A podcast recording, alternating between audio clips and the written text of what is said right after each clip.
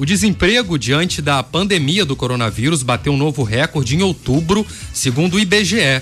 De acordo com o levantamento, o Brasil encerrou o mês de outubro com 13 milhões e 800 mil trabalhadores sem emprego. Com isso, a taxa de desemprego ficou em 14,1%, a maior registrada até agora. E muitas pessoas encontram aí pela frente o desafio de conquistar um novo emprego, se qualificar para o mercado de trabalho e muitas vezes, como eu falei anteriormente, acaba perdendo a esperança. E o programa de hoje é um resgate da esperança e uma condução para que você possa enfrentar esse mercado de trabalho concorrido e garantir uma vaga de emprego. E para isso, vamos bater um papo com o gerente de recursos humanos, o Juliano Saf. Boa tarde novamente, Juliano. Bem-vindo ao Resenha. Boa tarde, Rafael. É uma honra estar presente aqui no Resenha, tá? Em falar de um tema que assombra um pouco a todo o povo brasileiro e em busca dessa recolocação profissional. Então, é sim, é possível a gente buscar uma recolocação profissional. É, apesar da pandemia ter provocado um alto índice de desemprego, as vagas estão em baixas, é, o aumento da competitividade, mas o, o caminho para conseguir essa recolocação de trabalho continua sendo a qualificação. E a tecnologia é a grande aliada nessa busca. E falando um pouco sobre essa requalificação, sobre esse encontro de, de um novo emprego, né? Agora, nesse período de pandemia, que a gente ainda vive, né? Um período de pandemia, as coisas estão até bem complicadas. Tem empresa que está contratando nesse período? Sim, tem empresas que está contratando, é... mas a maioria das empresas realmente estão suspendendo seus contratos, contratos dos colaboradores. Então acaba. Muitos tiveram que colocar o pé no freio, né? O pé no freio. Com medo até do que vem pela frente. Do que vem pela frente. Mas acredito no pós-pandemia, a tendência de, de algumas áreas, como, como questões de saúde, é, finanças e áreas tecnológicas, possivelmente vão ter um avanço e um número de vagas mais específicas para para atender esse público, essa demanda. E é bacana você falar um pouco sobre essas áreas, são áreas que, que provavelmente terão é, até mesmo uma proporção de empregabilidade maior aí, né? Mas para isso é preciso estar tá qualificado. Não basta apenas você fazer um currículo enviar esse currículo para distribuir esse mesmo currículo para várias empresas, independente da vaga. As empresas querem alguém que tenha o perfil para poder fazer parte do, do grupo de colaboradores, né? E falando um pouco disso, as empresas elas vão exigir mais do, do, do empregado, né? Ou seja, ele estará mais sobrecarregado nesse período é, de pós-pandemia? Sim, as empresas vão valorizar quem estiver preparado para gerenciar momentos de crise, sem pessimismo. Ou seja, é, quem estiver disposto a assumir funções mais de uma pessoa também deve levantar, deve ter vantagens competitivas. Então acredito que não, não será muito sobrecarregados. Eu acho que vão ser pessoas que vão ser proativas, entendeu? Então pessoas que deverão se adaptar à tecnologia em curto prazo para manter suas posições de trabalho.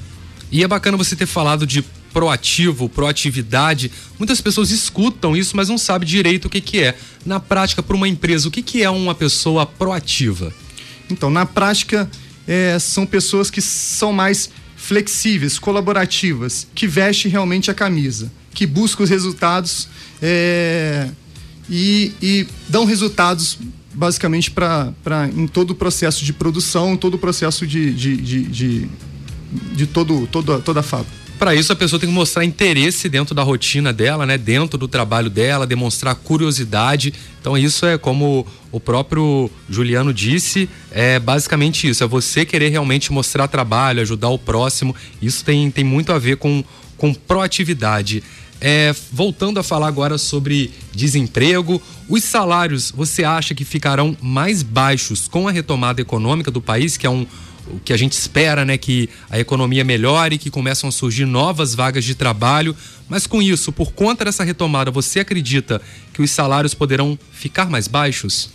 Sim, os salários ficarão mais baixos, sim. Momento de crise, de crise costuma achatar os salários devido às perspectivas de recuperação que variam de cada país é, e as medidas que o governo vem é, emergenciais adotadas pelo governo isso também influencia nessas, nessas condições. Lembrando que essas medidas aí, adotadas agora durante a pandemia, é, medidas que o governo ofereceu até para as empresas poderem manter seus, seus colaboradores. Acredito que muitos que estão escutando a gente aí na, nas empresas, indústrias, no comércio, enfim, teve a sua carga horária reduzida ou fez parte daquele, daquela suspensão, suspensão de, contrato, de contrato, né? Que Isso. foi esses dois formatos que eles é, apresentaram aí a as empresas. Muitas pessoas, infelizmente, acabaram perdendo o emprego, não ficaram nem suspensas. Então é, é realmente um, um cenário que, que preocupa, né? Com isso, é, quais qualidades serão observadas na contratação nesse período pós-pandemia? Essa pergunta quer dizer o seguinte: o que, que eu posso oferecer de qualidade que seja interessante para a empresa querer me contratar? Então, a gente vai mudar um pouco a perspectiva de contratação. É, acho que aquelas qualidades, competências técnicas do passado, como você utiliza uma ferramenta, isso já, já não, não basta mais. A gente vai. Agora a importância são as competências comportamentais é, através de um, de um futuro que a gente está vivendo hoje. Então, essas competências a gente tem como inteligência emocional, a forma que cons conseguimos equilibrar no meio de tudo isso, criatividade, sempre reinventando. Por exemplo, as pessoas que fazem máscara hoje para vender são criativas, são pessoas que, que a gente tem que é, é, é, é, ter essa qualidade e resiliência, mudanças, adaptações. Então, adaptações pós-pandemia. Isso vai ser, então, essas três qualidades vão ser fundamentais aí para o. Tá, você acredita que, que pessoas que, que façam multitarefas elas terão uma chance maior do que uma, uma pessoa que é contratada só para aquela determinada circunstância? Sim, perfeitamente. As pessoas que têm multitarefas, ela vai sair um pouco na frente devido que o conhecimento, entendeu, de toda a sua a sua expertise, acho que são pessoas que vão ter um diferencial. As pessoas que estão na zona de conforto, fazendo somente aquilo que foi determinado, essas pessoas não vão ter mais posições no mercado. Então vão ser é, é, cobertas com pessoas que que estão no mercado, fora do mercado, pessoas boas com um perfil de qualidade, é, um perfil técnico melhor, uhum. que vão ser substituídas por essas pessoas. Tá, agora me dá uma outra, uma outra opinião aqui. Vamos lá, uma, uma outra dúvida aqui. Eu tenho uma pessoa multitarefa. Tá, eu tenho o Joãozinho que trabalha comigo. Multitarefa, quando você fala, você fala do é, Severino, aquele que faz é, tudo? É, o Severino que faz é. tudo, pronto. Isso, Perfeito. eu tenho o Severino, tá? Que faz tudo. Mas o Severino, qualquer coisa, ele descontrola emocionalmente, tá? É, mas o, o, Severino também, ele não se preocupa com o horário, se ele tá fazendo hora extra ou não. Porque ele sabe também que o dele vai estar no bolso. Mas ele se emociona é, descontrola emocionalmente, qualquer coisa, qualquer coisa, você fala até errado, o Severino, o Severino já vira no arranque, já quer brigar com o chefe. Cria conflitos com colegas você, de trabalho. É, mas essa pessoa ainda tem condições de permanecer neste mercado ou tem que ser aquela pessoa perfeita, o super-homem para aquilo? Não, essa pessoa não vai permanecer no mercado. Essa pessoa ela não, ela precisa se mudar a sua postura comportamental para permanecer no mercado. O mercado não vai não vai conseguir é, absorver, absorver um perfil isso, como esse, né? perfil como esse. Então a pessoa vai ter que mudar essa conduta, se não mudar realmente é, vai ser desligado do, do quadro de pessoas. É, o Juliano comentou é, um ponto que eu acho que é muito importante, que é sobre é, o, o, emocional, né? Sobre a inteligência emocional, que é quando você sabe lidar é, com conflitos, né? Sem entrar em desespero. Numa entrevista de emprego, esse é um ponto que é avaliado a, a, inteligência emocional daquele candidato? Sim, perfeitamente. É como se comportar numa entrevista de emprego. Então, as pessoas, como ela vai se conduzir em entrevista, como ela suporta na entrevista. Então, as pessoas, esse, o jeito de falar, é. o jeito de, de, de expressar, de como está sendo conduzido. Tudo é avaliada. Tudo é avaliado. Tudo é avaliado. Tá, agora eu quero lhe pedir um grande favor. Que neste momento várias pessoas estão tentando uma grande oportunidade. Né, de, de retornar à sua rotina, de sustentar a sua família, de ter uma labuta, enfim, qual a dica principal ou qual dicas que você dá para aquela pessoa que está nesse momento fazendo uma entrevista de emprego? O momento é não interromper suas buscas. O momento é não é, não desistir. Não desistir no primeiro, no, no segundo primeiro, não, no né? segundo não. Sempre buscar aperfeiçoar o seu currículo, avaliar, ajustar as suas questões salariais devidas à, à- à pandemia que a gente está vivendo, que às vezes a pretensão salarial que ele vai botar É uma, mas a uma, realidade é mas outra. a realidade é outra. Então precisa fazer diversos cursos nessa, nessa quarentena para aperfeiçoar mais ainda, entendeu? As suas chances no mercado, isso tudo vai ajudar a, a buscar uma nova recolocação. Vamos lá, Juliano. É, eu vou fazer uma entrevista com você de emprego. Aliás, eu vou ser entrevistado por você para conseguir uma, um- uma oportunidade na sua empresa. Eu chego e converso com você. Qu- Qual a sua principal análise para que eu seja aprovado para trabalhar na sua empresa? Primeiramente, comportamental. Eu não avalio a parte técnica. A parte técnica eu treino as pessoas internamente. Mas a- o comportamento, o compromisso, é, vir trabalhar sem se atrasar, o comprometimento, a questão de iniciativa no trabalho, a questão de ter todas as, as qualidades voltadas para empatia, solidariedade, colaboração, tudo isso é um perfil de análise de um perfil comportamental. E, e podemos dizer que hoje em dia. Não, eu tô, também tô meio à sua frente do Rô Eu, também. eu, tô tinha perguntando duas per- eu tudo, tinha uma pergunta pra fazer, eu já Eu tô tô. meio tô- confuso. É só mais uma aqui, eu, eu vou Tá pensando em prometo- Você tá Procurar pensando emprego, em Não, concorrer não, com o time, não, babá? não, não é isso, não. Ah, tá, não, Fernanda. Não, não, não é isso, não. Ela veio aqui Sabe tirar uma foto ali. Não, sabe por que, que eu tô fazendo essas perguntas? Porque nós temos um profissional de RH nosso lado. Nós temos milhares e milhares de pessoas que estão nesse momento com filho em casa ou elas próprias estão precisando de uma oportunidade de trabalho. Exatamente. Algumas pessoas é, é, é, trabalham, Doido tem pra fazer minha DS, pergunta, ele prefeitura. Não para de Ou, Google. ou daqui que- a pouco não, vai acabar. tempo, aí não, eu tô doido. peraí, ou então uma empresa que fechou, né? Então, eu tô aproveitando o máximo possível para que ele dê dicas para essas pessoas que estão do outro lado a conseguirem essa oportunidade de trabalho. Então vamos a uma dica agora mega especial. Sabe por quê? O Juliano. É. Eu já trabalhei. pergunta, Não, não vai deixar, porque senão você não vai parar de falar. Tá? Juliano falou vários tópicos, né? Olha, até desligou, que lindo. É, é, ele citou, né? é, postura, comportamento. É, isso tudo, Juliano, não vai pro principal, que é o, o, o que chega antes, né, dessa entrevista, que é o currículo. Que tem o a- nosso querido é isso que eu ia perguntar para você agora. Currículo. Então, É mais importante Ah, o currículo ou QI? Quem indica?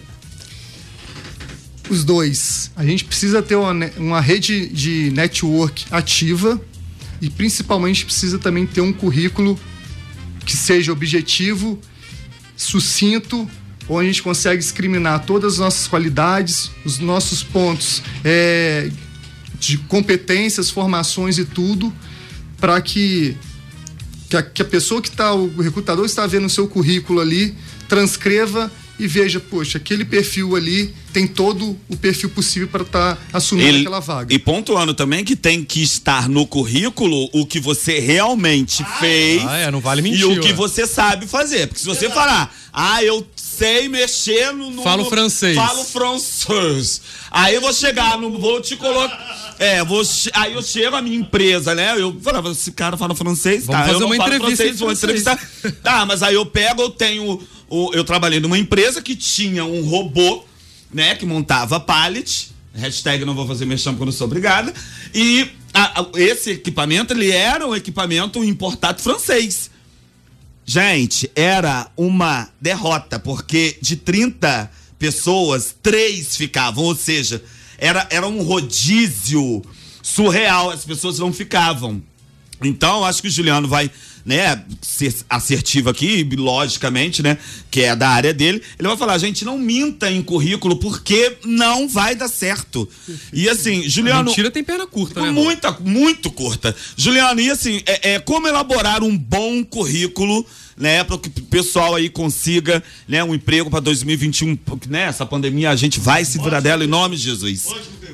Perfeito, é uma ótima pergunta. Realmente, falando um ponto com- que você falou no- atrás, é, não minta no currículo, isso é fato. A gente está numa cidade, está num ambiente, é, a gente descobre certas coisas. Hoje em dia o RH faz diversas consultas de empregos anteriores e tudo. Então acaba que se a pessoa omitir alguma informação, a gente vai descobrir, seja verdadeiro, seja transparente.